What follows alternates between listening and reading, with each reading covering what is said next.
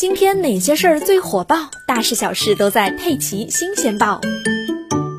你点过曼玲粥店的外卖吗？曼玲粥店自称连续三年为全国粥品类头部品牌，全国线下门店超过千家。某平台外卖点餐软件显示，该品牌在福建福州有近二十家门店，其中宝龙店月销量甚至超过了八千份，位居销售榜前列，更是号称是福州地区的标杆店。但是前段时间在福州电视台第一帮帮团的调查中，没有健康证的记者轻而易举就应聘上了帮厨工作，被告知可以直接上岗，大胆做。记者发现啊，在后厨，大多数店员在操作时都没有佩戴好口罩和手套，甚至长时间不洗手就徒手抓取食材。记者看到一名店员手持铲子在铲地板上干结的污垢，之后这个铲子用一块旧抹布一擦，就直接盖在了正在煮的粥上。到了晚饭时间，几位店员将吃剩下的排骨回收之后倒在锅里跟粥一起煮，然后再做成外卖送给客人吃。